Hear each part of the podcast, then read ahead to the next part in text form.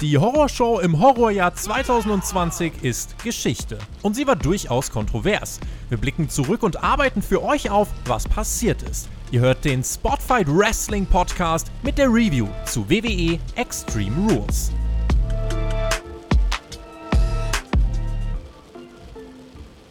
Wir wissen, was ihr letzten Sommer getan habt und wir wissen auch, was ihr diesen Sommer macht, nämlich diesen Podcast hören. Also, liebe Hörer, wir möchten ein Spiel spielen und unsere Aufgabe an euch Ihr müsst euch Extreme Roots anschauen. Wir haben vorgelegt die Gruselshow und wir gucken mal, wie sehr wir uns gegruselt haben. In diesem Sinne, wir sind live nach der Horrorshow bei Extreme Rules 2020 hier auf YouTube. Und wir werfen mal ein Auge darauf, wie brutal es denn jetzt war und was sich denn bei dieser Show so getan hat. Ihr hört den Spotfight Wrestling Podcast. Mein Name ist Tobi und wir haben den 20. Juli 2020, 3.48 Uhr in der Früh. Wenn euch dieser Podcast gefällt, dann bewertet uns doch gerne mit einem Daumen auf YouTube, folgt uns auf Spotify oder schreibt uns eine Bewertung bei iTunes. Sehenden Auges durch diese Show gehen möchte ich heute mit meinen geschätzten Partnern, zum einen der 5-Sterne-Chris, zum anderen der Edeljobber, Björn. Kommt rein in die gute Stube und lasst uns sprechen über dieses Event. Björn, wie geht's dir nach dieser Show? Es ist faszinierend, wie du das worken kannst, dass du jetzt hier motiviert bist und so reinstartest, ob hier total geile Action wäre oder sowas halt, während ich einfach nur total down bin und mir einfach nur denke, warum tue ich mir das eigentlich noch alles an? Und ich habe jetzt schon mal eine kurze Frage. Was hat Shaggy dafür getan, um suspendiert zu werden? Und kann ich das auch machen? Es wäre, es nicht eine, wäre es nicht eine größere Strafe, wenn wir quasi Shaggy einfach zurückholen und ihn zwingen, jetzt War und SmackDown zu gucken? Ich finde, wir dürfen uns auf jeden Fall zu Recht damit brüsten, dass unsere Storylines und Payoffs größer sind als die von diesem Event, das wir hier gesehen haben.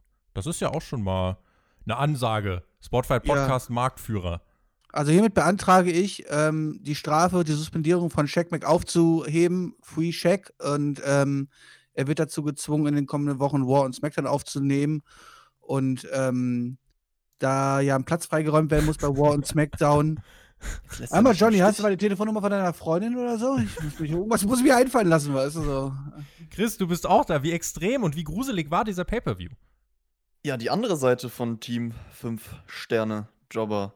Und ja, Augenberichten zufolge war das ein ereignisreiches Event voller Ereignisse. Keine Ahnung. Nee, es war eine WCW 2000 Style Show und äh, dieser Vergleich zeigt schon mal, auf was für einem grauenhaften Level wir uns befunden haben. Ja, Tobi. Ich weiß nicht, es gibt wahrscheinlich viele Augenjokes und so, die sind jetzt schon ausgelutscht im Jahr 2020 und nach dieser Show. Aber du kanntest ja, ich küsse dein Auge nicht. Wie sieht's dann zum Beispiel mit sowas wie Mach kein Auge aus? Kennst du den Spruch? Mach kein Auge heißt, glaube ich, guck nicht so, ne? Ja, so sei nicht neidisch. Gönn doch einfach. Wir haben aber in jedem Fall ja augenscheinlich ein schönes Dreiergespann, mit dem wir heute auffahren. Also lasst uns auf diesen Pay-Per-View blicken. Äh, ich kann es kaum erwarten, hier drüber zu sprechen. Das war die letzte WWE-Großveranstaltung vor dem großen SummerSlam. Vielleicht ist dieser Podcast in diesem Augenblick auch schon von der Klippe gestürzt. Wir wissen es noch nicht so wirklich. Fangen wir an mit dem Kickoff. Es gab klassisches Greenscreen-Studio. Wir haben festgestellt, JBL tut HD auch nicht mehr so gut im Jahr 2020. New Day war am Start. Es gab einen kurzen Cameo-Auftritt von Devon Dudley. Und dann hatten wir unser Pre-Show-Match. Kevin Owens gegen Murphy. Schnelles Match, viel Tempo, einige coole Aktionen. Owens holt sich den Sieg nach einem Stunner. Und wie viele Minuten waren es? Es waren 8 Minuten und 52 Sekunden. Ähm, das war das Kickoff-Match. Hat es denn von euch irgendjemand überhaupt gesehen? Ich habe es auf jeden Fall gesehen und äh, es liest sich auch wie vielleicht sogar das beste Wrestling-Match des Abends. Ich würde jetzt im Nachhinein auch behaupten, es könnte sogar das beste Wrestling-Match des Abends gewesen sein, aber wir sind hier bei einer Company, die das ja nicht interessiert und die uns absichtlich äh, gutes Wrestling bei dieser Main-Show wegnehmen wollte. Deswegen passt das wahrscheinlich in die Pre-Show. Also, Match war nett. Wenn ihr was sehen wollt von dieser Show, dann würde ich euch sogar fast das empfehlen. Das Beste an dem ganzen Abend ist das neue Pay-Per-View-Format, dass es nur zweieinhalb Stunden geht. Das klappt nur, wenn man die Pre-Show nicht guckt. Ich habe sie tatsächlich nebenbei aufgehabt und ich habe auch die Wiederholung vom Stunner gesehen. Mehr kann ich nicht beizutragen. Richtiger Sieger, ordentliches Match, kein Fuck-Finish. Ich habe hieran nichts auszusetzen. Es gab dann ein schauriges Videopaket, äh, als es in die Main-Show hereinging. Mystisch, dunkel, kühl und schaurig. Äh, Frage: Hätte man nicht wenigstens für diese Horrorshow irgendwie irgendwas an dieser Stage zumindest leicht verändern können, weil es gibt dann den Theme-Song und dann leuchtet alles lila und diese LED-Boards und so. Und das sah eigentlich, fand ich, gar nicht mal so gruselig aus für eine Horrorshow. Es gab dann den Opener Tables Match um die SmackDown Tag Team Titel. Äh, Chris, war der denn gruselig, dieser Opener? gruselig war er nicht, würde ich sagen. Also, wir haben ja im Vorfeld über Tables-Matches gesprochen, dass wir alle jetzt nicht der größte Fan davon sind. Ich finde, natürlich hat das Match seine Grenzen gehabt, dadurch, dass es die Stipulation war, aber man hat versucht, weitestgehend durchgehend Action reinzubringen nicht ständig versucht, nur den Gegner durch den Tisch zu werfen, geschafft, die Frequenz von Moves relativ hoch zu halten. Ein paar innovative Ideen waren auch drin, zum Beispiel wie Kofi da mit dem Tisch abgefangen wurde und so. Also, das war ein solider Opener, würde ich sagen, für ein Tables-Match. Es wurde. Wie, wie, wie gekonnt, er ignoriert einfach die ganze komplette Stage und alles drum und dran. Also, sorry, da muss ich sofort einhaken, weil Tobi es ja schon angesprochen hat. Ey, Alter, wir haben hier irgendeine Horrorshow, die uns präsentiert werden soll, Extreme Rules. Und die Halle sieht aus, als ob wir hier in der 80er Jahre Rollschuhdisco sind. Was ist denn da los? Was stimmt denn mit denen nicht? Warum ist denn da alles neon ausgeleuchtet? Können die sich nicht ein bisschen, ich meine, wie viele Leute arbeiten bei der WWE? Okay, wenn ich jetzt gemein wäre, würde ich sagen, seit ein paar Monaten ein paar weniger, aber ähm, die werden es davor hinkriegen, mal ein bisschen, bisschen, bisschen Leidenschaft da reinzulegen und ich meine, wenn wir schon halt keine Zuschauer haben, dann bau doch wenigstens halt, weißt du, wenn du halt nur einen blöden Totenkopfschädel da aufbaust, ein bisschen gruselige ähm, ähm, Lichter machst, halt so, ja, ein bisschen dunkler alles gestaltest, aber nein, wir machen hier eine 80er Jahre Rollschuhdisco und ich frage mich einfach nur, sind die eigentlich bescheuert oder was? Vor allem finde ich es interessant, weil man ja zum Beispiel bei NXT bei diesem Great American Bash Special sich schon irgendwo versucht hat, äh, Neues zu integrieren bei dieser Stage, also diese Autos, Luftballons und bei Main Show Pay-per-Views komischerweise, auch bei WrestleMania, ist da nicht so viel zu holen, verstehe ich gar nicht.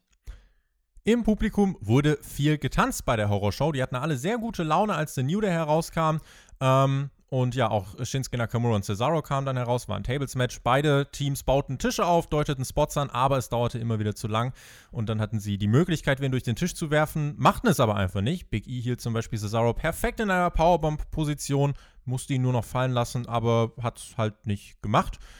Es standen bestimmt sieben, acht Tische auch außerhalb des Rings und trotzdem wurden noch neue Tische unter dem Ring hervorgeholt. New Day hat dann die Idee gehabt, zwei Tische außerhalb des Rings zu stapeln und Cesaro hatte Big E fast vom Top Rope schon durch den Tisch stürzen können. Dann hielt er ihn aber sogar fest und äh, warf ihn stattdessen in den Ring, wo kein Tisch stand. Später versuchte dann Kofi einen Hurricane Runner gegen Cesaro auf dem Top Rope Daraus wurde dann aber eine Powerbomb von Cesaro gegen Kofi durch diese beiden Tische außerhalb des Rings. Dieser finale Spot, der hatte ordentlich Wumms. Wir haben damit tatsächlich neue Tag Team Champions. Da haben sich The New Day gegen viele Teams durchgesetzt und dann ist es hier nach etwas mehr als 10 Minuten, Björn, die Kombination aus Cesaro und Shinsuke Nakamura, die sich hier die Tag Team Titel schnappen. Ja, damit ich mein Augewitz auch hinter mir habe. Ich hatte genau auf dieses Match ja Auge gemacht. Ähm, Augenmerk gelegt. Ja, ich hatte genau Augenmerk auf das Match gelegt, ja. Äh, nee, da habe ich doch mal, habe ich meinen Witz auch abgehackt wie heute, Dankeschön. Abgehackt. Ähm, ja, ich habe es sehr verteidigt und habe ja auch Tables-Matches verteidigt ähm, und bleibe auch bei dieser Meinung, die ich in der Preview hatte. Wer es nicht gehört hat, ist kein Patron und damit schämt euch. Nein, Skandal. Äh, ja, aber leider kam für mich weder irgendeine Spannung in diesem Match auf. Ich hatte so viel mehr erwartet der Endspot war ganz nett, ähm, aber der komplette Aufbau dahin fehlte und es war halt irgendwie, ja, als ob die Stipulation den Leuten eher im Weg steht halt so. Und ich habe ganz ehrlich gedacht, halt so gerade von den vier, dass sie da viel, viel mehr rausholen können. Und ähm, ja, können uns jetzt über die Sieger freuen. Cesaro wird gepusht, Jungs! Nächste World Champion, ich sehe es schon kommen vor mir. Oder auch nicht. Ähm, ja, war ganz nett, aber mehr auch nicht.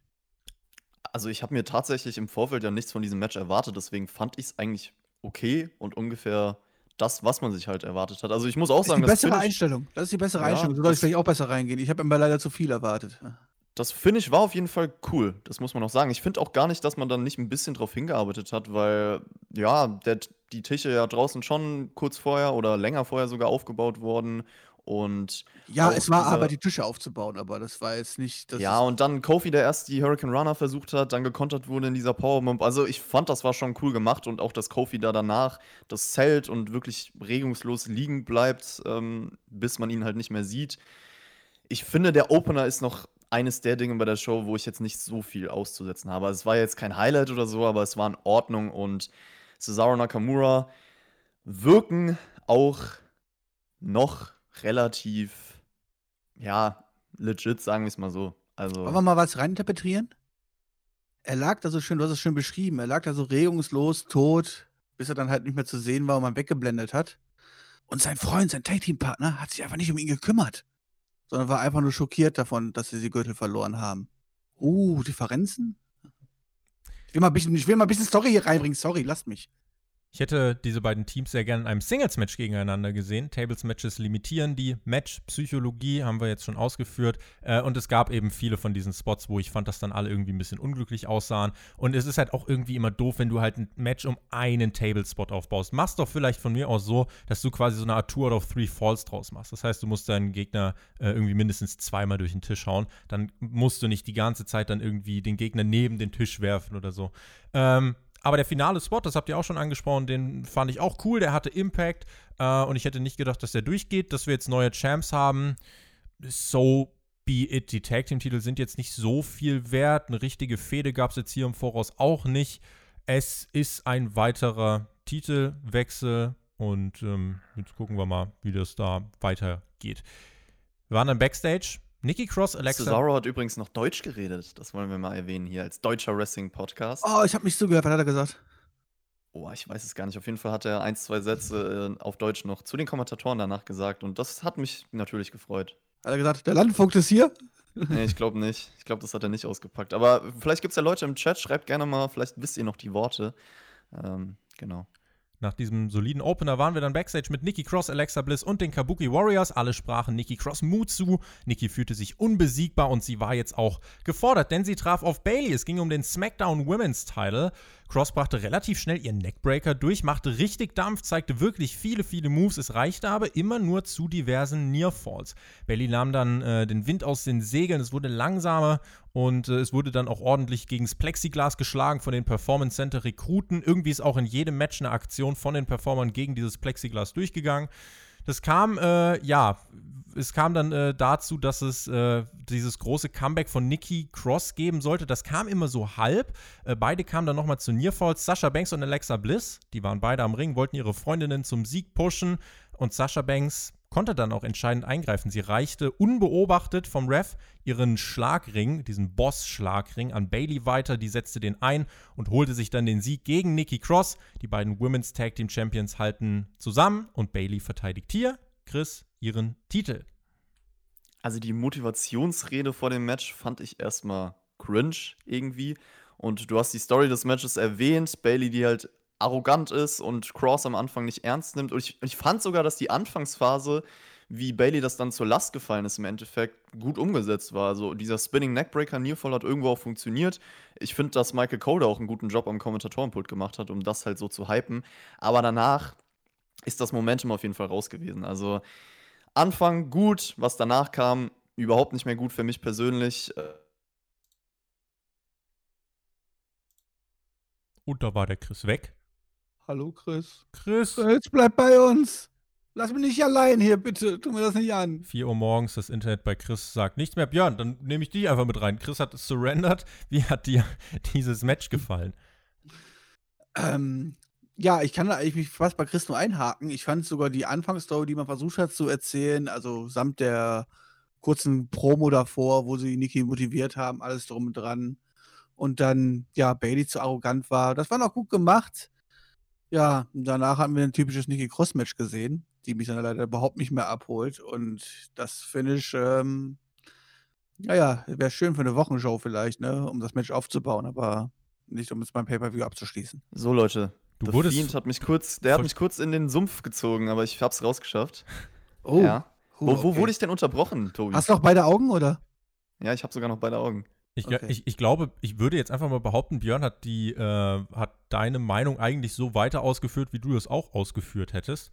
Ähm, vielleicht ganz kurz meine zwei Cent dazu. Ich fand das Match insgesamt wirklich auch von Anfang bis Ende insgesamt okay. Äh, nicht mehr und nicht weniger. Mir ging es am Ende ein bisschen zu lang. Das würde ich vielleicht kritisieren. Also insgesamt haben wir hier eine Matchzeit stehen von äh, zwölfeinhalb Minuten.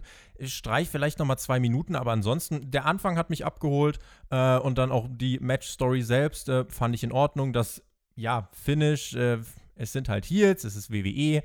Äh, dafür war es dann in Ordnung. Äh, und- Na, nicht entschuldigen jetzt und hier bitte. Ja? deswegen, und deswegen kam ich trotzdem insgesamt damit klar. Das war kein groß aufgebautes Pay-Per-View-Match, das war ein Übergangs-Pay-Per-View-Match und da kann man es von mir aus äh, auch so lösen. Das hier fand ich eigentlich wirklich, ja, grundsolide. Hier hat noch jemand geschrieben, A-Main im Chat. Chris wurde von Chris entführt. Ja, stimmt, Braun Strowman-Style. Das, äh, das kann natürlich auch sein. Ja, ich finde, hier hat äh, das Finish Festival an diesem Abend angefangen. Das erste komplett unnötige, uncleane Finish. Und ihr wisst es alle, dass ich überhaupt kein Fan davon bin, weil es einfach der Matchqualität schadet. Und ich nenne das ab jetzt auch einfach mal, also jeder, der unsere Raw vs. Nitro Podcasts hört, der weiß, das ist eigentlich das Chris-Finish. Aber das hier ist auch ein Raw vs. Nitro Podcast.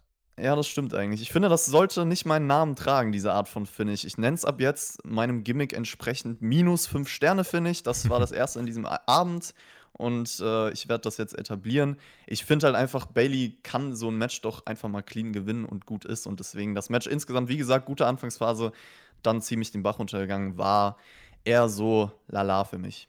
Können wir vielleicht die Kategorie einführen, Top Fuck Finish? des Abends, weil dann war oh, ja, das immerhin das beste Fuck-Finish des Abends, weil es doch am realistischsten so. war, weil ich meine, es ist ein Heal, sie bekommt den Ring zugereicht, schlägt damit zu und der Ringrichter hat es nicht gesehen. Damit kann ich noch am meisten leben von allen Finishes, die wir heute Abend haben. Von daher würde ich sagen, war das Top-Fuck-Finish Nummer eins. ja, wobei, eigentlich müssen wir es auf den letzten Platz setzen, oder? ich weiß nicht, wie man das dann wertet halt so. Weißt du, was ist das Beste? Total geil zu sein als Fuck-Finish oder total abzufucken als Fuck-Finish? Es waren zwei Sterne, zwei Sterne Fuck-Finish. Zwei Sterne Fuck-Finish. äh, ja, es gab ein kurzes Firefly Funhouse-Segment, äh, diesmal im Horror Funhouse mit Dracula Wyatt und Rabbit spielte das falsche Tape ein und zwar vom Karaoke-Segment von SmackDown. Äh, huch, wie peinlich, aber Wyatt freute sich schließlich darauf, Braun Strowman zurück an seinem Sumpf begrüßen zu können, wo alles begann. Yowie, wowie. Und es gab. Das war der Horror-Moment des Abends. Es gab, ich muss sagen, das war der Horrormoment des Abends, als auf einmal das eingespielt haben, wieder von den äh, Highlight des Karaoke. Abends. Karaoke, ja. Nicht also, der Highlight des Abends, sondern das war der Horror für mich des Abends. Da haben sie endlich mal wenigstens ihren Namen gerecht geworden. Ja, aber jetzt mal im Ernst, also das fand ich tatsächlich unterhaltsam, dass man das eingebaut hat, dass man sich darüber lustig gemacht hat und dafür hat sich dieses Segment im Endeffekt sogar Es ist total lustig, dass man sich über das eigene Produkt lustig macht. Ja, das war, das, das ist halt super. So war, war spaßig. Also wenn man über irgendwas lachen konnte bei dieser Show, dann vielleicht sogar noch darüber, auch wenn das natürlich eigentlich auch ein trauriger Fall ist. Es wäre lustig gewesen, wenn die AEW das gemacht hätte und das als so als Horrorszenario eingeblendet hätte. Also so, das Stimmt, wäre lustig ja. gewesen, aber sich über sein eigenes Produkt ja, lustig zu machen, ähm, Spricht vielleicht für den Humor von Vince, aber nicht von meinen. Es fiel im Zusammenhang mit dieser Promo von einem der Kommentatoren übrigens die Line The worst is yet to come. Und ich kann euch bestätigen, dieser Mann, ich weiß leider nicht mehr genau, wer es gesagt hat, er hatte total recht. Es ging weiter mit dem United States Titelmatch, dachten wir zumindest. Das hat man bis zuletzt für den Pay-Per-View beworben. MVP kam mit Bobby Lashley heraus, machte ein paar Witze, hatte auch den äh, ja, neuen US-Teil, der war außerhalb des Rings aufgebaut, den hat er ins Visier genommen und meinte, tja, Apollo ist nicht da, ich bin neuer United States Champion. Schnappt sich den Gürtel, feiert, seine Musik spielt, er geht. Und nein, ich weiß nicht, ob er jetzt United States Champion ist. WWE hielt es auch nicht für nötig, uns das zu erklären. Wäre nicht der Moment jetzt gewesen, wo jetzt dann die Musik erklingt und ein General Manager rauskommt und die Situation aufklärt? Ach, wir haben keine mehr, ne, die sich irgendwie Öffentlichkeit darum kümmern, wie was gebuckt wird oder entschieden wird, ne? Schade, schade aber auch. Ähm, von daher würde ich sagen, ja, dann ist jetzt MVP, hat einfach die Rechte dazu und sie hat sich selber zum Worst Champion ernannt. Ich meine, hat ja eh den Titel schon in den letzten drei Wochen durch die Gegend getragen, von daher macht es jetzt auch keinen Unterschied mehr. Apollo Crews ist einfach von der Bildfläche verschwunden. Warum, weiß kein Mensch. Angeblich jetzt, weil er verletzt ist von diesem Segment was man aber auch nicht so richtig dann quasi nochmal gezeigt hat, weil ich kann mich daran nicht erinnern, dass es irgendwie, dass er so hart abgefertigt worden wäre oder so. Ich weiß es nicht. Da gab es doch nur diesen Full Nelson, oder? Mehr gab es doch nicht. Es, es gibt gerade auch Leute, die im Chat schreiben, äh, Cruise, vielleicht Corona und so weiter. Das Ding ist, selbst wenn das so sein sollte, ich wüsste nicht, es. warum man es nicht einfach dem Zuschauer mhm. sagt. Ich wollte gerade sagen, haben wir da draußen, ich meine, ich weiß nicht, ob die WWE das mitbekommen hat, aber ich denke, dass die Leute weltweit mittlerweile mitbekommen haben, in was für einer Situation wir leben und wenn man jetzt einfach sagt, Apollo Crews kann nicht antreten wegen Corona, dann ist das das eine. Wenn man dann noch sagt, okay, weil er seinen Titel nicht verteidigt, dann müssen wir ihn abgeben, dann ist das sogar noch ein ziemlich assige Move, muss man sagen. Und da könnte man dich noch dafür kritisieren. So müsste eigentlich die WWE sich jetzt eigentlich jetzt am Montag hinstellen und da müsste ein General Manager rauskommen, ein Face General Manager in Anführungszeichen und sagen, ey, nee, das geht so nicht und ähm, der ist wegen Corona leider zu Hause und deswegen kann er einfach nicht antreten. Und deswegen wird es hier keinen Titelwechsel gegen Fortfight geben und das Match wird neu angesetzt für den SummerSlam. Mach dich bereit, Bobby Lashley, so nach dem Motto, weißt du. Und alle jubeln den Face General Manager zu und sagen, ja, cool gemacht für, hat sich für Apollo eingesetzt, ist toll. Aber tatsächlich tut man es einfach verschweigen und lässt die Zuschauer im Dumm dastehen. Ich schaue gerade schau übrigens auf der Website, da ist Apollo Crews noch als ähm, WWE, äh, als United States Champion gelistet, da ist Asuka auch noch als äh, Raw Women's Champion gelistet. Äh, aber das eigentlich alles soweit schon aktualisiert. Also Nakamura und Cesaro sind Tag Team Champions. Äh, ja, die haben nicht so viele Mitarbeiter, die können das nicht gleichzeitig aktualisieren. Das funktioniert nicht. Server überlastet. A-Main übrigens mit dem nächsten klasse Kommentar im Live-Chat. Apollo hat seinen Titel aus den Augen verloren. Ja, da hat er recht. Also, man erklärt ja wirklich wochenlang nicht, warum Apollo weg ist und jetzt nimmt man auf einmal diese Verletzungssache und bringt das Match nicht. Also, ich finde das halt auch alles absolut konfus. Ich habe das schon erläutert und auch, dass MVP jetzt selber entscheiden kann, dass er US Champion ist und keiner weiß, wer ist eigentlich Champion. Erinnert mich auch so ein bisschen an WCW-Zeiten, wo wir gerade sind. Ja, das ist kein Booking, was ich so irgendwie sehen möchte, weil es mich einfach nur verwirrt. The worst is yet to come. Ich erinnere euch nochmal dran. Es war 1.48 Uhr und damit Zeit für das Eye for an Eye Match. Der Ringsprecher verkündete aus auch nochmal äh, ganz normal, als wäre es ein Submission-Match oder so, äh, während die Kommentatoren große Augen machten. Der ich war noch gar nicht ready. Ich war noch gar nicht ready. Ich habe mir gerade ein schönes Schnitzel gemacht in meinem Heißluftbackofen, weißt du, so, und wollte gerade anfangen zu essen und dann kommt das iPhone ein Ich dachte so, nee, wenn das eklig wird, ne, dann kriege ich aber Ärger hier. Der Ringrichter verkündete nochmal in aller Ruhe, der einzige Weg, um dieses Match zu gewinnen, ist, den Augapfel des Gegners komplett aus der Augenhöhle herauszulösen. Und Seth Rollins kam zum Ring, mit einer Zange bewaffnet. Das letzte WWE-Match von Seth Rollins mit Werkzeugen, das endete nicht so rosig. Das Match war live, es war nicht aufgezeichnet. Byron Saxton wusste nicht, wie er diese Stipulation erklären sollte. Dabei dachte ich mir, so schwer ist es jetzt eigentlich gar nicht. Äh, es ist halt nur ziemlich abartig. Rey Mysterio war dann auch am Start, holte sich eine Stahlstange, Seth Rollins ein Kendo-Stick und dann gingen sie aufeinander los. Rollins schrie ganz besessen: Ich hol mir jetzt das Auge! Und dann wrestelten sie wie in einem normalen Wrestling-Match setzten dann hier und da ein paar Gegenstände ein. Rollins versuchte Ray dann mit dem Auge gegen die Ringtreppe zu drücken, äh, wollte ihm dann sämtliche Gegenstände ins Auge drücken. Sie sellten dann später auch jeden Bump so, dass sie ausgerechnet, als sie zum Beispiel äh, aufs Kommentatorenpult fielen, sie fielen dann halt nicht auf die Fläche des Kommentatorenpults, sondern in diesem Match ausgerechnet immer auf die Kante sodass das Auge dann in Mitleidenschaft gezogen wurde. Die Werkzeuge kamen dann zum Einsatz, äh, Pinfalls und so weiter gab es logischerweise nicht. Äh, es wurde dann weiter gerasselt. Ähm, Rey Mysterio zeigte Crossbodies und Head Scissors.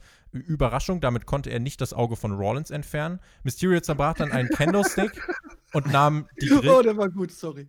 Und oh, nahm dann die, äh, nahm den Candlestick, zerbrach ihn und äh, hat ihn dann quasi wie so eine Grillzange benutzt und wollte Rollins das Auge heraus ziehen und das wahrscheinlich dann Medium Rare durchmachen. Keine Ahnung, ob das mit einem Auge geht. Ray brachte sogar dann den Curbstomp durch. Cooler Moment. Drückte Rollins in die Ringtreppe, aber Rollins wehrt sich mit einem Low Blow, zeigt dann selbst den Curbstomp, drückt Ray Mysterio in die Ringtreppe. Ray Mysterio hält sich das Auge und kippt um. Er meint, er braucht einen Doktor. Er hält sich das Auge. Der Ref sah nicht so wirklich was. Samoa Joe meint ganz trocken am Kommentatorenpult, it's out. Und dann beendet der Referee das Match. Es gibt kein Blut. Man sah ganz kurz, da gibt es so einen Screenshot auf Twitter. Man sieht ganz kurz, ich kann das euch hier im Stream, im Livestream, ich kann euch das mal einblenden. Es gab dann ganz kurz einen von diesen oh, Dingern hier zu sehen. Es gab dann eins von diesen äh, Plastikaugen zu sehen, die eigentlich irgendwie noch im Herbstsortiment bei den ganzen Billigdiscountern rumliegen. Das gab es dann noch zu sehen. Äh, und dann wurde Rey Mysterio backstage befördert. Seth Rollins musste sich natürlich noch übergeben. Er erbrach auf den Hallenboden und ja, es wurde dann gesagt, ja, Rey Mysterio hat sein Auge verloren, wird jetzt in Krankenhaus gebracht. Das war das Eye for an Eye Match, Björn. Hast du nach diesem Match große Augen gemacht? Du hattest Unrecht, Björn, du hattest Unrecht.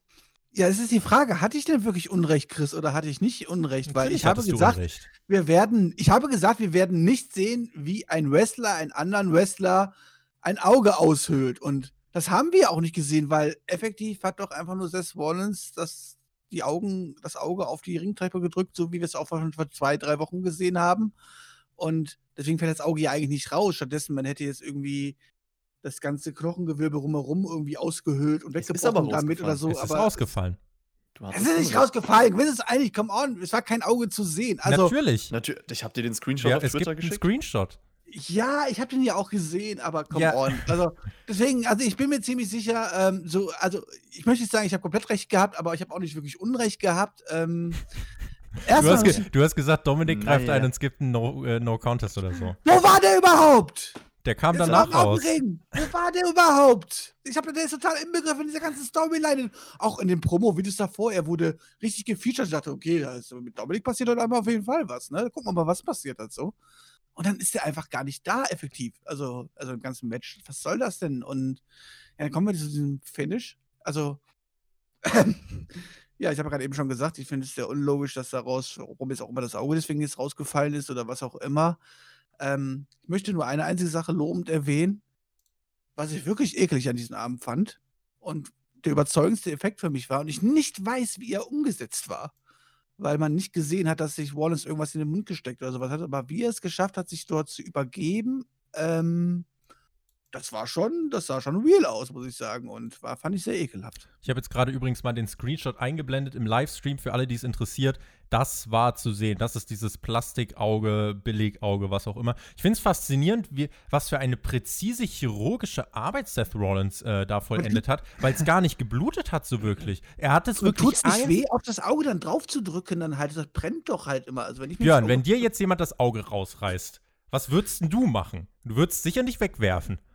Also ich habe sowas, ich habe sowas schon im Echt gesehen halt so. Denn eine solche Szene gab es ja schon im Pro Wrestling, wie wir schon mal ähm, erfahren haben. Ähm, und derjenige hat sich, glaube ich, nicht sein Auge festgehalten. Er hat es wieder versucht reinzudrücken, oder? Ja, so, so halb. Ja, so. Ja, hast irgendwie schon recht. Na, komm, man hört mir auf. ey. In diesem Match war das größte Problem für mich, dass dieses Suspend Your Disbelief, womit Wrestling funktioniert, zu keiner Sekunde möglich war. Ich konnte zu keinem Zeitpunkt vergessen, dass es gespielt ist. Dieses Match war für mich ein klassischer Fall von, wir setzen es einfach mal an, Gedanken machen wir uns später oder halt auch gar nicht. Das Finish ohne wirkliches Auge, dafür mit Kotze. Man sah wohl eben ganz kurz dieses. War es echte Kotze? War es echte Kotze oder hat er irgendwas schnell zerkaut? Selbstverständlich. Keine echte Kotze. Echte Kotze gibt es nur von mir nach dieser Review. Ich Dieses, bin mir da nicht sicher, möchte ich sagen. Ich bin möchte sagen, ich bin mir da nicht sicher. Ich bin mir da sehr sicher. Dieses Finish war faul, es war unkreativ, es war überraschenderweise nicht das schlechteste Finish bei dieser Show. Und das äh, sollte vielleicht auch mal noch eine Warnung übrigens sein. Mhm. Wenn das, äh, wenn du das jemandem zeigst, der nicht aus der Hardcore-Wrestling-Bubble kommt, er wird dich auslachen, nach Möglichkeit komplett den Kontakt mit dir abbrechen und nie wieder mit dir reden. Das war nix. Knapp 18 Minuten für ein 3 Euro Plastikauge von Penny. Ähm, ich bin ehrlich, dieser unsägliche Blödsinn hat für mich nichts mit Pro Wrestling zu tun. Äh, und auch, ja, die beiden haben hier ein bisschen gecatcht äh, zwischendurch. Ich hätte sehr gern ein Singles-Match von den beiden gesehen. Ich glaube, das hätte wirklich gut werden können. Äh, dieses Match hier, äh, tut mir leid, kann ich nicht mehr zu sagen. Wir sind ein professioneller Wrestling-Podcast, deswegen muss ich die Frage stellen: War das jetzt das Ende der Storyline? Und wenn ja, wer ist jetzt davon glücklich nach Hause gegangen? Also sind die Zuschauer jetzt glücklich, dass Way ein Auge verloren hat? Oder geht es jetzt noch weiter? Weil eigentlich habe ich jetzt, warte ich immer noch auf den Moment, wo dann eigentlich Ray jetzt irgendwann mal overkommt und Rache nimmt oder irgendwas Ich passiert. weiß nicht, ob wir Ray wiedersehen bei. WWE. Och, ich glaube, der wird bei nicht. Raw einfach, weil man hat es doch später noch Backstage angedeutet, dass er ja anscheinend bald wieder, ach doch, das mit dem Sehen klappt. Er war auf jeden Fall, er war auf jeden Fall Er ist, auf jeden Fall zum auf, Arzt. man, man, hat, man hat ein Statement auf Twitter veröffentlicht, er ist ins Krankenhaus gekommen und man untersucht ihn jetzt auf eine Netzhautablösung. Leute, steckt ihm das Auge wieder rein! Okay. Ähm, ich verliere auch noch- mal meine paar Cent zu diesem Match. Also, Tobi, ich würde dir zustimmen, dass es einfach überhaupt nicht möglich ist, hier ein gutes Match abzuliefern, weil du halt so einen Payoff hast.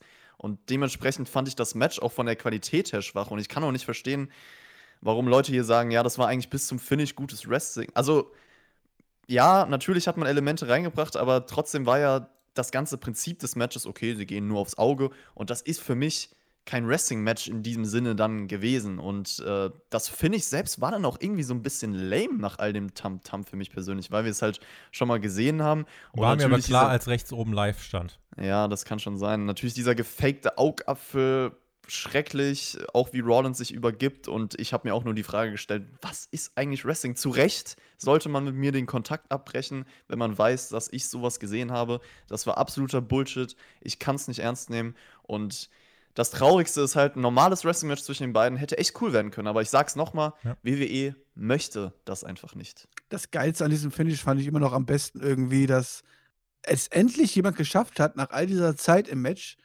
jemand sein Auge quasi so zu verletzen, also in dieser Position zumindest zu haben, dass man das Auge verletzen kann. Und kaum hatte Seth Rollins das Auge da drauf gedrückt, hat er auch noch zwei Sekunden schon wieder losgelassen. Und ich dachte, mal, ist der bescheuert? Darum geht's doch jetzt in dem Match. Warum hört er jetzt einfach wieder auf? Weißt du so? Aber da hat er wahrscheinlich schon gesehen, dass das Auge schon rausgetrennt war, wie auch immer das funktioniert hat. Also, Guck mal, hier gibt's auch noch einen sehr schönen äh, Live-Chat-Kommentar von MyFgen 135. Die WWE hat ihren Status als Wrestling-Satire endgültig gefestigt. Ja, das kann man nach so einem Match definitiv festhalten, oder? Ich bin ehrlich, das hier hat mir auch ein bisschen die Vorfreude auf das genommen, was danach kam. Es ging dann nämlich weiter mit dem Raw Women's Championship Match.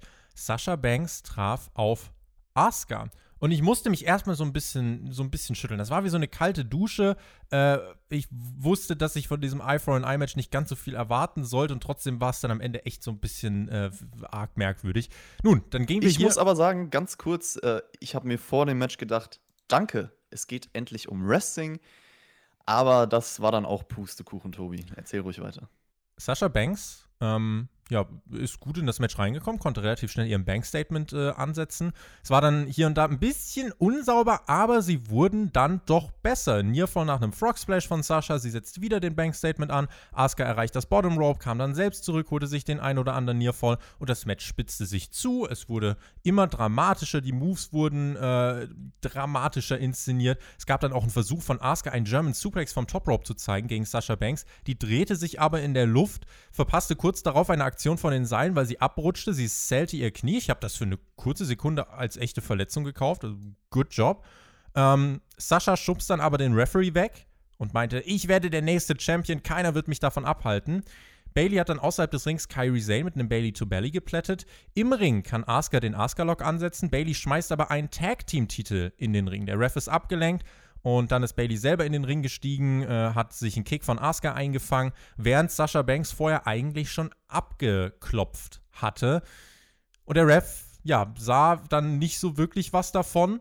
Sasha Banks und Asuka sind wieder aufeinander losgegangen. Sasha Banks duckt sich und Asuka spuckt ihren Green Mist in die Augen des Referees. Er zählt es intensiver als Rey Mysterio, der gerade sein Auge verloren hat. Bailey griff ein mit einem Schlag mit dem Titel, zieht sich selbst das Referee-Shirt an, zählt den Pin, lässt die Ringglocke läuten und verkündet, dass Sasha Banks der neue Raw Women's Champion ist.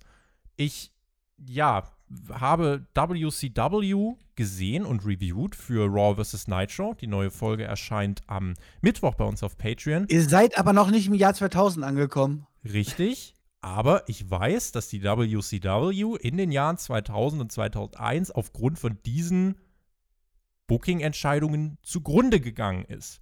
Und ich habe, wir haben das vor diesem, äh, bevor wir in die Aufnahme gegangen sind, wenn ihr den ganzen Stream sehen wollt, mit äh, allem, was wir davor sagen und mit FAQ danach und so weiter, äh, den ganzen Stream gibt es auch auf Patreon. Wir haben da vorher schon gesagt, wir wollen uns gar nicht mehr so drüber aufregen. Und ganz ehrlich, ich kann mich hier auch nicht drüber aufregen. Das war gutes Doch, Wrestling. doch, doch. Es war Das kriege ich noch hin. Es- Aber mach erst mal. es war für den Teil, für den die Performer zuständig waren, für das Pro Wrestling im Match, war es gut und es wurde immer besser.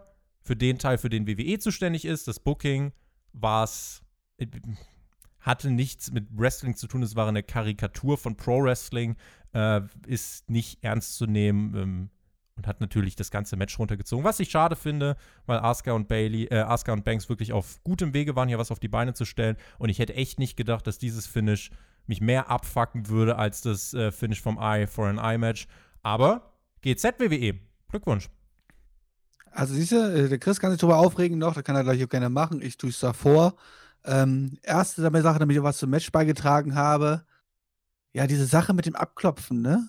Warum hat der Ringrichter das eigentlich nicht gesehen? Weil er war ja weder abgelenkt, sondern hatte eigentlich nur noch freien Blick und alles drum und dran. Jeder in dieser Halle hat es gesehen, nur der Ringrichter nicht. Das war einfach total schlecht umgesetzt und hat einfach irgendwie das Timing nicht gestimmt von Ablenkung zum, zum, zum Abklopfen, wie auch immer.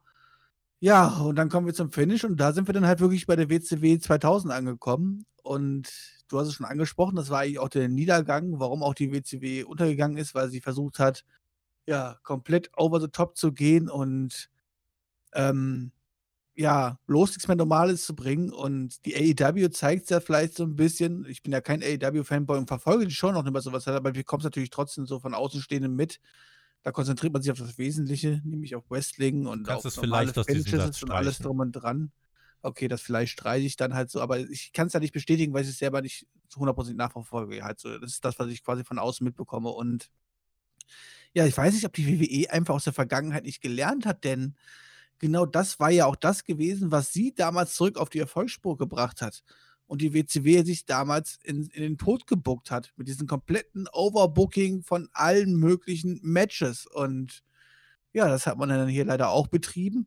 Und ich habe es schon auf Twitter angekündigt. Ich hoffe, dass einer von euch beiden ein Regelbuch parat hat. Ähm, denn ich habe jetzt mal eine Frage. Darf jetzt einfach dort jetzt äh, eine außenstehende Person sich ein Ringlabel anziehen? Gegenfrage. Ist es nicht einfach völlig egal? Doch, es geht hier um einen Titelwechsel. Wir reden ja nicht davon, dass es jetzt hier einfach um eine Verteidigung ging, sondern wird man sagen, okay, im Nachhinein DQ fertig aus, weißt du so. Aber es geht ja hier um einen Titelwechsel. Also, ist der Titel jetzt gewechselt? Haben wir jetzt eine neue Championess? Ich glaube nicht, das wird man halt auch bei Raw, ne, SmackDown, was? Raw, SmackDown-Titel, Raw-Titel war es, genau, wird man erklären. Ja, das ist ja eigentlich gar nicht erlaubt gewesen und Jonathan würde, neue. Jonathan würde jetzt sagen, ja, warten wir es doch erstmal ab, was die WWE daraus macht. Ja, wir sind ja hier nicht bei einer gewissen anderen Company, wo ich das sagen würde. Ich warte Deswegen, seit Jahren darauf, was die WWE daraus macht.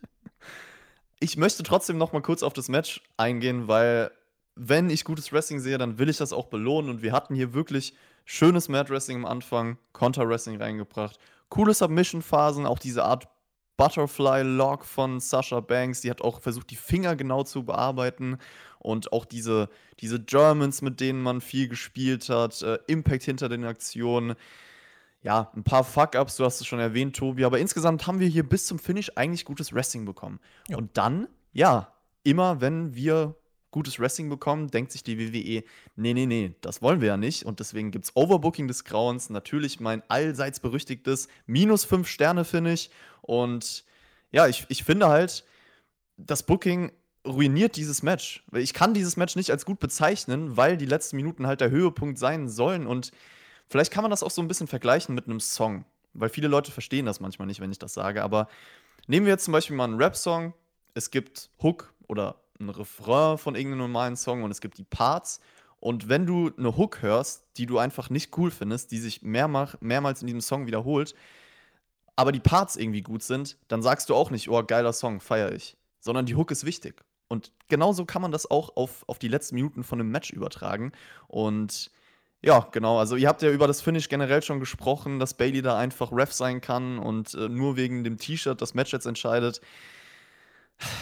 Es Auch ist hier einfach bräuchte es-. Auch hier ein, bräuchte es deeper ja Witz, ein deeper Witz von Chris äh, mit der Hook, weil wegen Captain Hook und ein Auge und so, weißt du? Oh ja, da habe ich nochmal nachgedacht. auch hier Also ich, ich würde auch gerne mal ganz kurz einen Tweet von Voices of Wrestling zitieren, der, wie du das schon angesprochen hast, getweetet hat, eines der schlechtesten Finishes ever und er redet nicht vom Aug Augapfel, finde ich. Das sagt schon einiges aus. Auch äh, weil wir vorhin mal so GM und so hatten, auch hier könnte man eigentlich meinen, es müsste irgendeinen Entscheider geben, der rauskommt und sagt, nee, das geht jetzt natürlich nicht. Aber nein, du kannst bei WWE, bei einer Storyline, nicht immer mit Selbstverständnis eine Nachfrage stellen. Und wenn es um ganz banale Sachen geht. Äh, und es ist WWE auch egal. Beim US-Titel, man muss es nicht erklären, weil man einfach, man ist Marktführer, das Publikum frisst, wir alle schalten ein und das reicht. Und ihr fresst einfach das Produkt und gut ist. Ja, du kannst aber, du kannst der Marktführer auf dem Markt sein und die besten Fischprodukte verkaufen. Äh, Wenn du halt wochenlang den Leuten halt aber faulen Fisch andrehst und die einfach zum Kotzen kommen, werden die einfach irgendwann einfach nicht mehr zu dir kommen und einfach sich einen anderen Laden suchen. Und ähm, kann ich bei AW unterkommen oder so? Also die Quoten, alleine. die, also ich, Quoten, äh, die Quoten von Raw bestätigen zumindest, dass der Fisch wirklich zum Kotzen ist. Das äh, kann man wohl so sagen. Also die letzte Raw-Ausgabe ja ohne Konkurrenz das schlechteste Rating aller Zeiten aufgestellt. Ähm, ich sag mal so, wenn ich diese Finishes hier sehe, mich wundert's nicht. Also warum denn?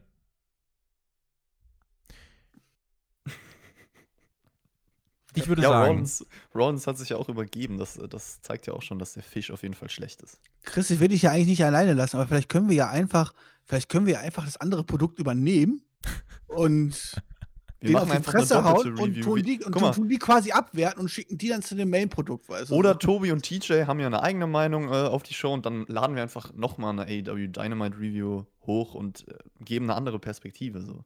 Ja, das wäre auch nicht schlecht oder sowas halt so. Hätten wir vielleicht neue Podcaster? Ist jemand im Chat bereit, äh, vielleicht die War und Smackdown Reviews zu übernehmen? Ich nehme New Japan dann, dann können wir gerne noch hinzufügen hier. Weil wir, weil wir übrigens angefangen haben, diese Awards für die äh, absoluten Fuck-Finishes äh, zu Ah, äh, verteilen. Das hier war, glaube ich, äh, all-time wirklich relativ weit vorn, muss ich sagen. Also ich muss sagen, Fünf Sterne Fuck der, der, der ja. Fiend und Seth Rollins bei Hell in a Cell, das war ein guter Vorleger. Das Eye for an Eye Match. das Problem das- war das, war, das ein, war das ein Match? Das ist die Problem. Das muss ich jetzt wissen, halt, um das in die Wertung aufzunehmen. War das, das, war das Main Event ein Match gewesen? Weil dann war das für mich Platz 1, ansonsten war das hier eigentlich Platz 1 halt so. Aber es war nicht fünf Sterne. Ich muss sagen, Chris, da gibt es, also da hast du WCW noch nicht geguckt, aber da kommen noch viel, viel schlimmere Sachen. Also da kann ich dir sagen, da muss noch abgehärtet werden. Sagen Okay, wir mal ja. vier Sterne, vier Sterne, fuck. Vier sogar nur. Okay. Also viereinhalb oder Da so geht- hättest du dann vielleicht. Nee, da geht noch mehr. Guck mal, ich kann dir noch sagen, da geht noch einiges, da geht noch Okay. deutlich mehr. Also. Ich bin gespannt.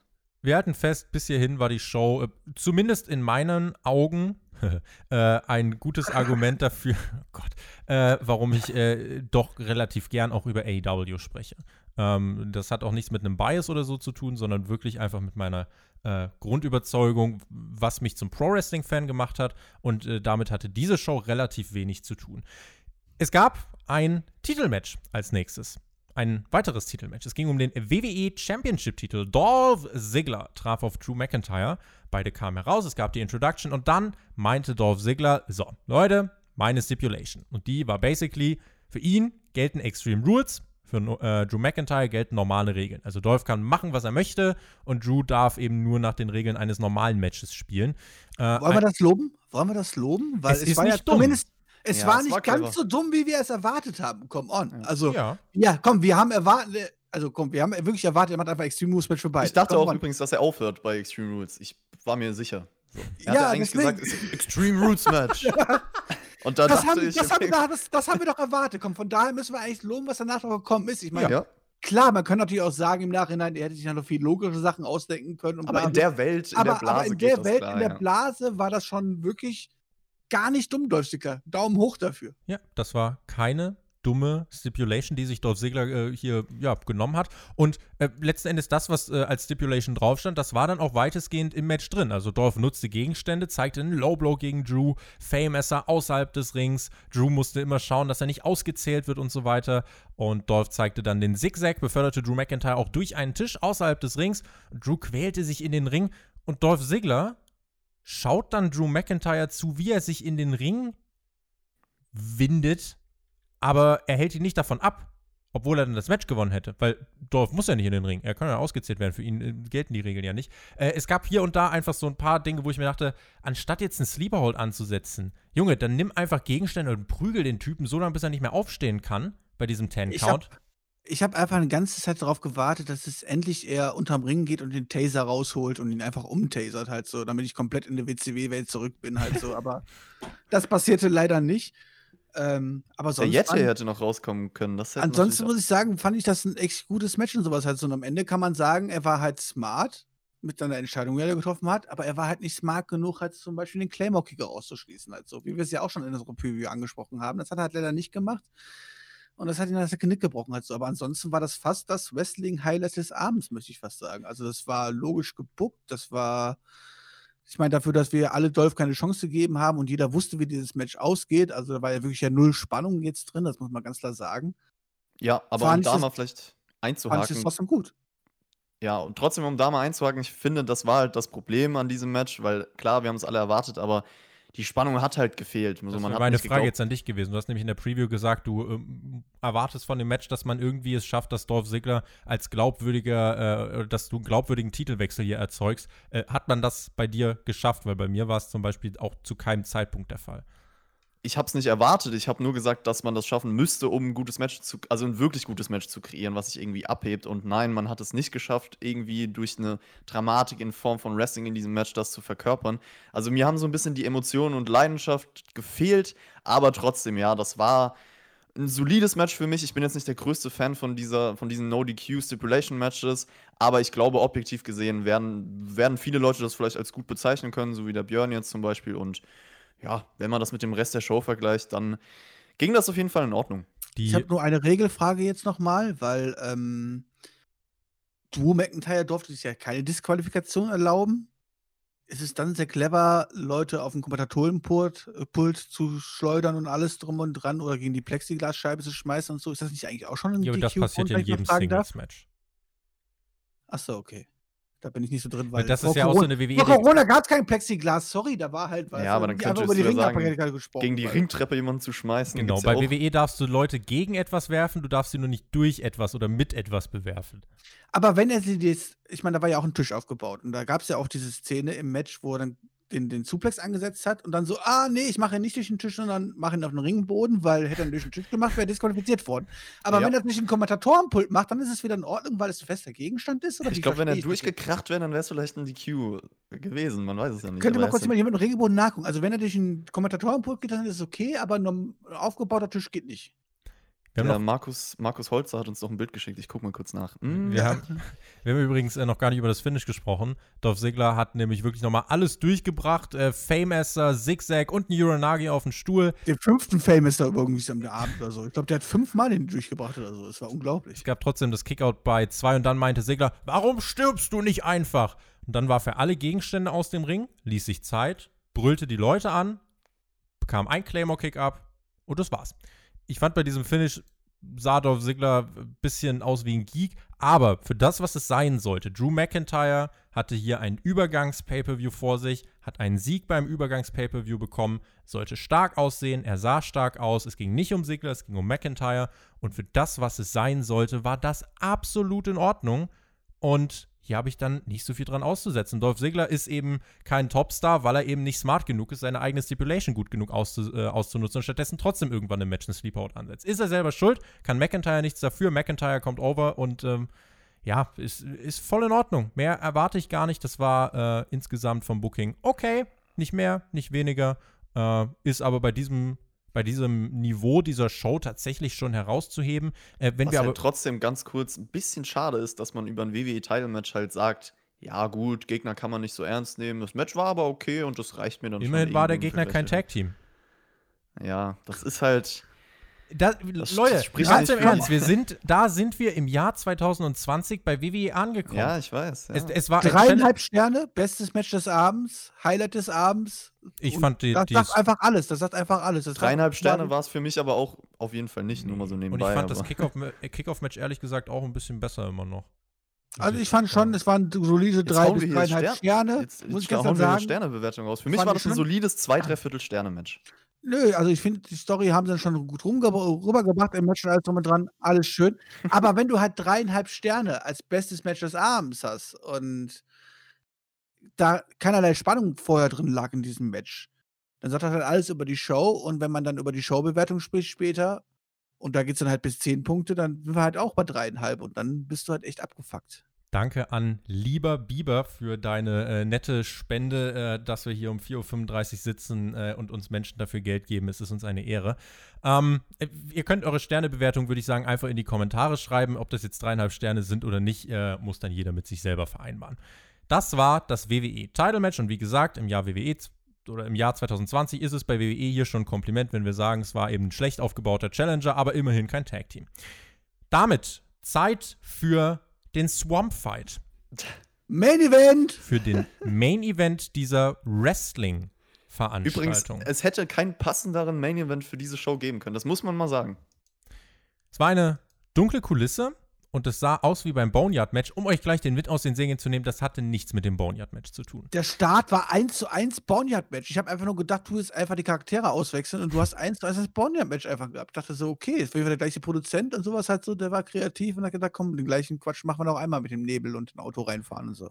Es war eine dunkle Kulisse und Bray Wyatt saß auf einem Scha äh, Schaukelstuhl und Braun Strowman fuhr hervor mit seinem Auto. Die Musik war bedrohlich und Strowman lief in Richtung Wyatt und hielt an und meinte, ich bin zu Hause.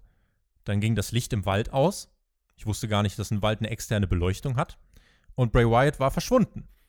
Bray machte den Schaukelstuhl kaputt und ging in den Wald.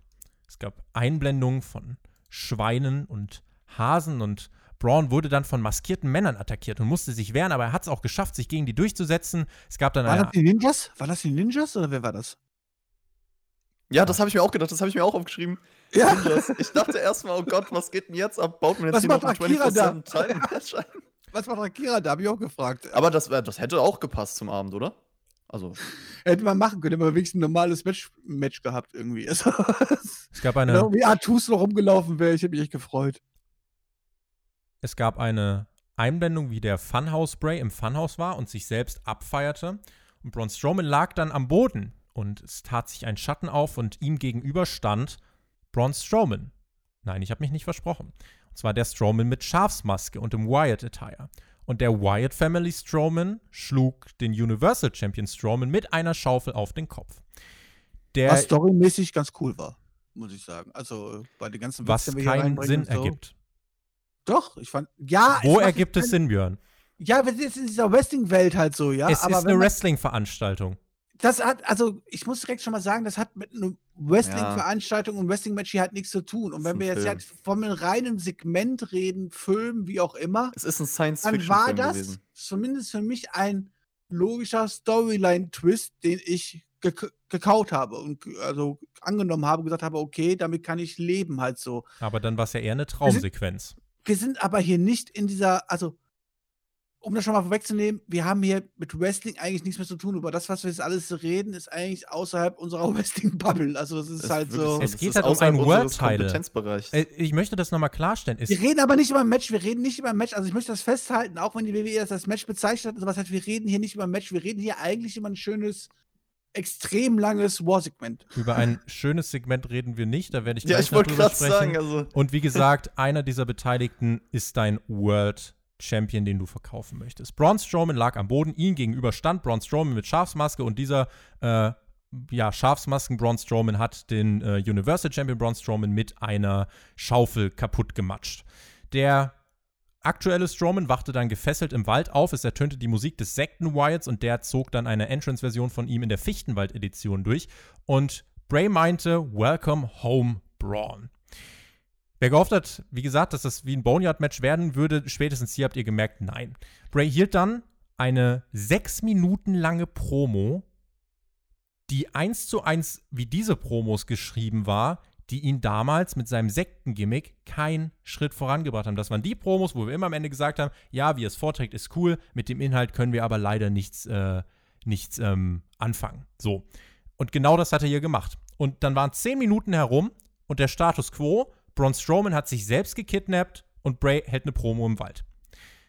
Es kam dann ein Mensch mit Schlange herbei, die biss Braun Strowman. Es wurde dunkel und dann ist Strowman aufgewacht an einem Lagerfeuer. Und dort hat er Menschen verprügelt. Ein War es Menschen, jetzt Nick Roberts oder war es das nicht? das glaube ich nicht. Okay. Ich dachte nur so, weil ich schon in der alten WCW-Zeit immer bin und so, weißt du so, okay. Braun Strowman äh, ist am Lagerfeuer aufgewacht, hat dann Menschen verprügelt, hat einen Menschen ins Feuer geworfen und ihn verbrannt. Braun Strowman hat einen Menschen verbrannt. Dann Der ertönte übrigens ganz komisch mit den Armen gefuchtelt hat, aber ja, Detail. Der wurde nicht verbrannt, im Hintergrund stand die Feuerwehr, das hat man noch nicht gesehen, Mann. Es ertönte eine verzogene Stimme und wir sahen Alexa Bliss mit einem schwarzen Schleier übergeworfen. Strowman, War es Sister Abigail? Ja, jahrelanger Aufbau. Wir wussten nie, wer Sister Abigail Ja. ist und hier War haben es wir Sister den Abigail? Payoff. Ich muss, ich muss, ich muss jetzt die Frage stellen, war es Sister Abigail? du, hast Also, du hast gerade gesehen, wie Braun Strowman sich selbst verprügelt hat in einer Traumsequenz und fragst dann jetzt, ob Alexa Bliss wirklich Sister Abigail ist. ich wollte doch nur ein bisschen was hier einwerfen, Mann. Lass mich doch auch mal. Ich kann auch einfach nach Hause gehen, ist okay. Ah, die bin ich schon, ne? Scheiße. Ich kann auch einfach ins Bett gehen, Mensch. Strowman lief auf Alexa Bliss zu. Es gab aber einen Jumpscare und eine Attacke von Bray Wyatt. Ob es Einbildung war oder nicht, es kann eigentlich nur Einbildung gewesen sein. Und auch wie übrigens jemand das Match gewinnt, wissen wir nicht. Strowman wusste aber immerhin, wo der Sumpf ist. Und da ist er dann auch einfach hingelaufen. Und dann ist ein Motorboot angefahren gekommen, ein leeres Motorboot. Und dann tauchte auf einmal wieder Bray Wyatt aus dem Nichts auf mit so einem Jumpscare, versuchte Braun Strowman im Sumpf zu ertränken und drückte Strowman unter Wasser und drückte und drückte, bis der sich nicht mehr bewegen konnte. Dann tauchte er aber auf, nahm nochmal große Atemzüge und beide verprügelten sich dann weiter außerhalb des Sumpfes. Bray verprügelte Braun mit einer Schaufel, brüllte laut, das Licht im Wald ging wieder aus und Strowman hielt sich den, den Bauch und stand dann langsam wieder auf und hat Bray Wyatt in den Sumpf getreten. ein dunkler Schwenk über den See und Brown meinte, it's over. Dann gab es rechts unten schon dieses Extreme Rules Logo, sodass, äh, sodass wir dachten, äh, ja, jetzt ist, die, jetzt ist die Show vorbei. Aber nein, es gab nochmal einen Jumpscare, den dritten in Folge von der exakt gleichen Machart. Übrigens so überraschend, wie äh, das jetzt gleich hier um 5 Uhr oder so die Sonne aufgeht. Und es blubberte dann noch ein bisschen, bis Bray Wyatt eben Braun Strowman wieder in den Sumpf ziehen konnte. Und dann hat sich das Wasser rot verfärbt. Wir haben von Braun Strowman nichts mehr gehört. Es tauchte dann nur noch auf der Fiend. Wir hörten die Lache von Bray Wyatt. Er hat, so scheint es, den Universal Champion ertränkt. Und damit endet die letzte Großveranstaltung vor dem SummerSlam. Bevor ihr irgendwas sagt, ich möchte ein was sagen. Ich habe offiziell mit dem Charakter Bray Wyatt abgeschlossen. Seine Matches als Fiend finde ich unerträglich. Und auch dieses Cinema-Match fand ich unerträglich. Und ich habe mit diesem Bray Wyatt-Charakter Stand jetzt abgeschlossen. Rest in Peace, Born Strowman. er ist von uns gegangen. Aber come on, AJ war auch vor zwei Wochen begraben, von daher ist alles okay. Come on, alles gut. Jungs, macht euch keine Sorgen, Born Strowman lebt noch. Also, er wurde vielleicht von ein paar Piranhas gefressen und vom Krokodil oder so, aber ansonsten, der wird halt ausgeschissen, zusammengesetzt und dann ist er wieder da. Das ist kein Thema.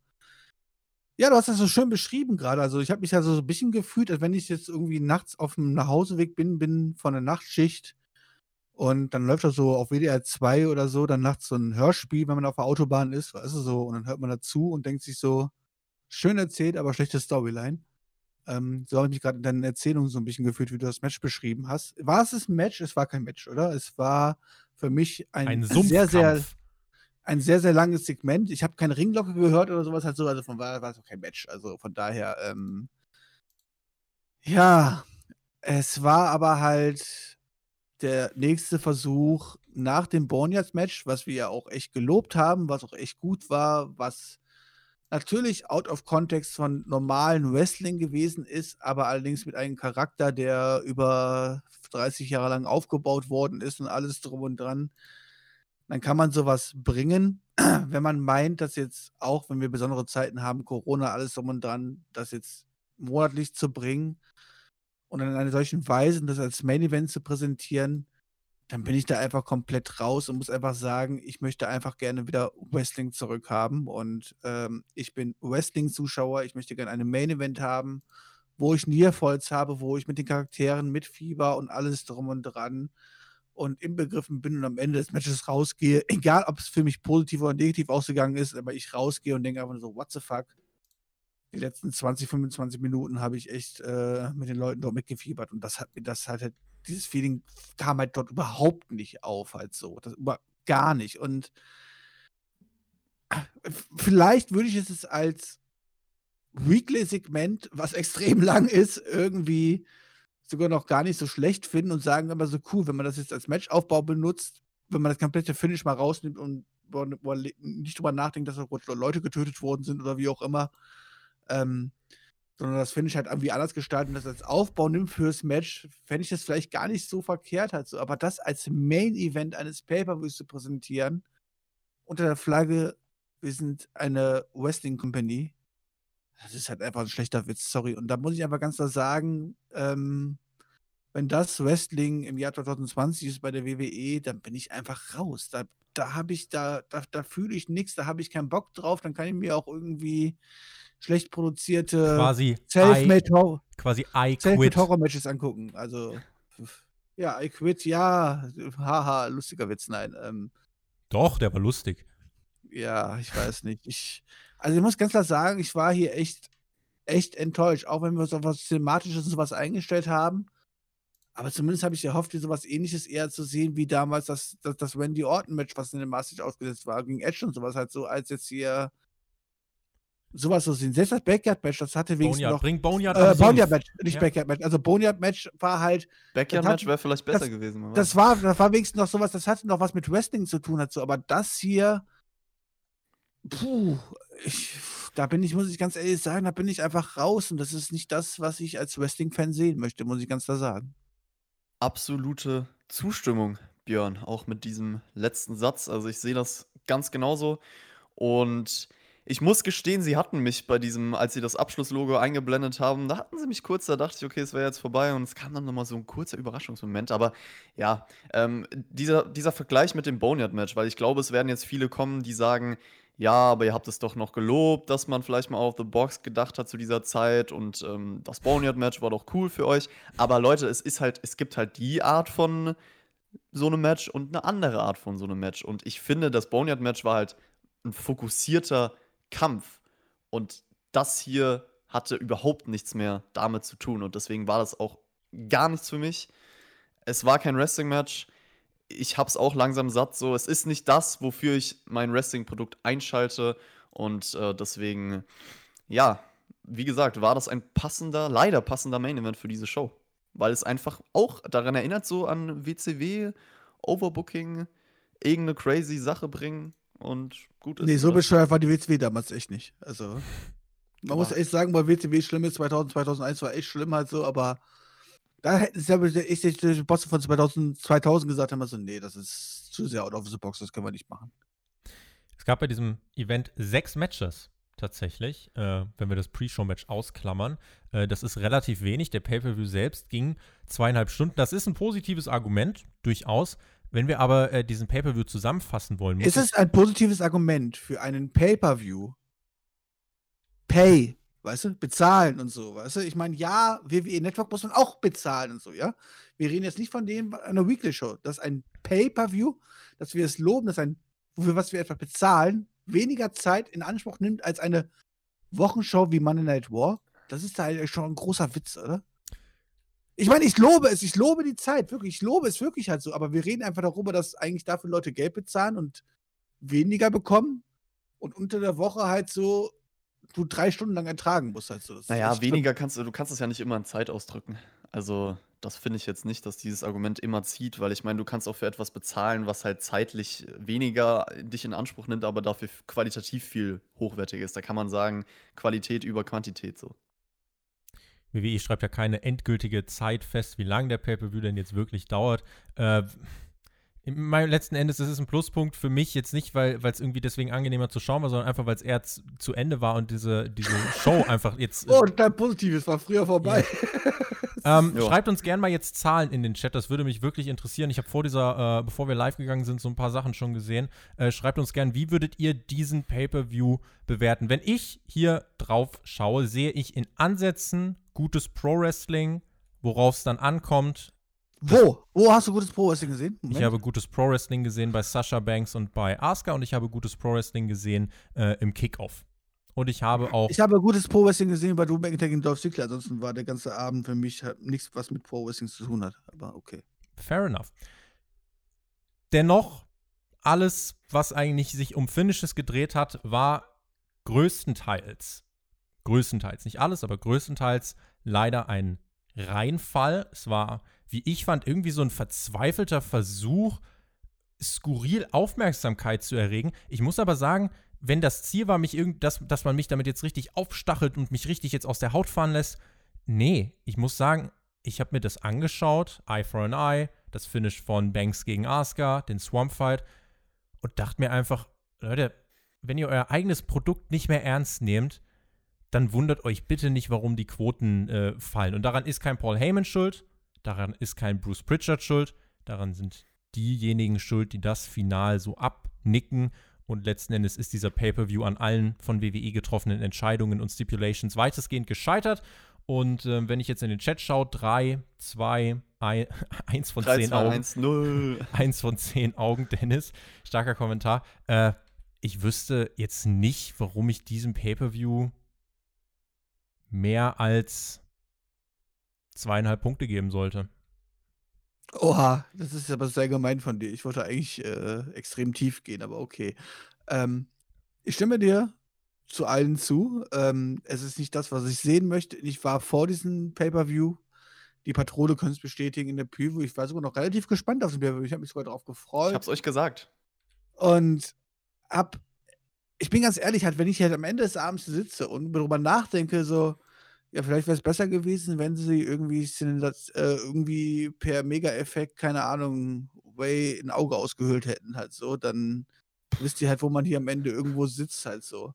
Ähm, effektiv muss ich sagen, bis auf Dolph Ziggler gegen Drew McIntyre, worauf ich überhaupt nicht gespannt gewesen bin und eigentlich gar keinen Bock drauf hatte, ähm, war, das war das Einzige, was für mich so sagen würde, okay, das kannst du auf eine Pay-Per-View-Card packen, das ist in Ordnung, da hat man eine ordentliche Story in diesem Match erzählt, ähm, mit der Stipulation, alles drum und dran, das war okay.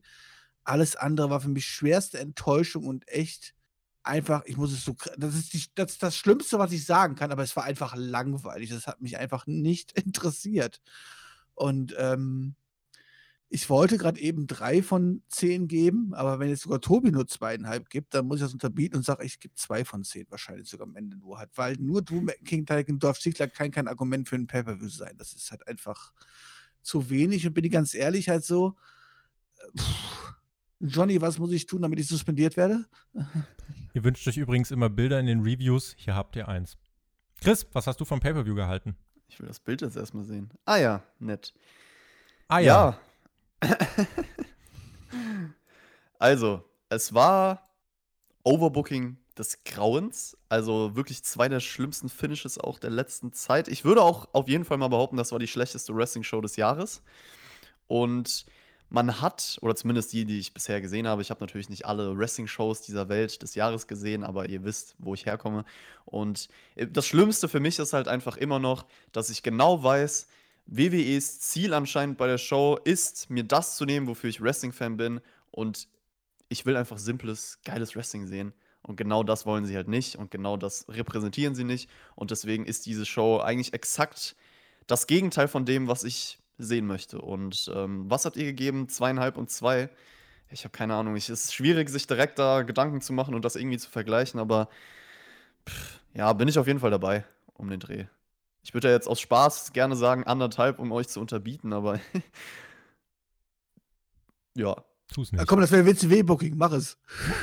Von mir Noch aus. einen draufsetzen Die Aussage setzen wir einen drauf. Leute, in diesem Sinne würde ich sagen, wir machen den Punkt hinter diesem Pay-Per-View. Äh, Ich bin mir ziemlich sicher, es wird natürlich Menschen geben, die sagen, warum meckert ihr so viel? Hey, wenn ihr Spaß mit diesem Produkt habt, alright. Vielleicht seid ihr auch erst vor ein paar Jahren Wrestling-Fan geworden und das ist für euch äh, noch gar nichts äh, irgendwie. Ja, vielleicht haben wir auch alte Leute drauf Spaß Vielleicht sind es auch einfach keine, also vielleicht äh, nicht Wrestling-Fans in dem Sinne, sondern halt Fans von dieser Art von Show, die geliefert wird. Und dann. Korrekt, das würde ich niemals schlecht reden. Also, ich, ich sag Nö, mal, nö, wenn, das, da, das ist wenn, ja da jemand, sowieso nicht. wenn da jemand Bock drauf hat, ist das vollkommen okay. Ich glaube allerdings nicht, dass so viele Leute auf dieser Welt darauf Bock haben, dass sich dieser Kostenaufwand, der da betrieben wird, gerechtfertigt wird. Und von daher glaube ich, dass ihr trotzdem in der Minderheit seid. Aber trotzdem respektiere ich jeden für seine Meinung. Also, wenn jemand sagt immer, Björn, mich kotzt es an, dass du alles so scheiße redest und sowas halt, so ist das auch vollkommen okay. Vielen Dank an alle, die hier live dabei waren. Zwischenzeitlich über 300 Zuschauer. Wir werden jetzt hier nach diesem Podcast noch ein bisschen online bleiben, noch ein bisschen mit euch quatschen. Wenn ihr dieses ganze FAQ noch hören wollt, dann äh, könnt ihr gerne auf Patreon die komplette Version dieses Podcasts noch einmal nachhören und dieses Livestreams. Ansonsten verabschieden wir uns jetzt. Äh, Wen es betrifft, Chris und Björn begrüßen euch, glaube ich, zu Raw dann irgendwie jetzt morgen. Äh, Ich habe damit nichts zu tun. Wer darauf Tobi. Bock hat, eins in den Chat. Eins in den Chat, Alge, Alge. Äh, und damit äh, würde ich sagen, genießt Pro Wrestling und habt eine schöne Nacht. Kommt gut in die Woche. Wir hören uns. Macht's gut. Auf Wiedersehen. Tschüss. Wer das jetzt kennt, so schreibt mal bitte in die Kommentare, wenn ihr das vielleicht auch danach hört oder in den Live-Chat, von wem das ist. Genießt die Scheiße. Genießt die Scheiße. Und ja, Leute, es, es freut mich, dass ihr bis hierhin jetzt dabei gewesen seid. Ich hoffe, dass wir euch unterhalten konnten. Und ich will das immer relativ kurz halten. Deswegen kann ich auch nur sagen, lasst es euch gut gehen und bis zum nächsten Mal. Und ich bin für Hashtag CheckMac2War. Haut rein, gute Nacht.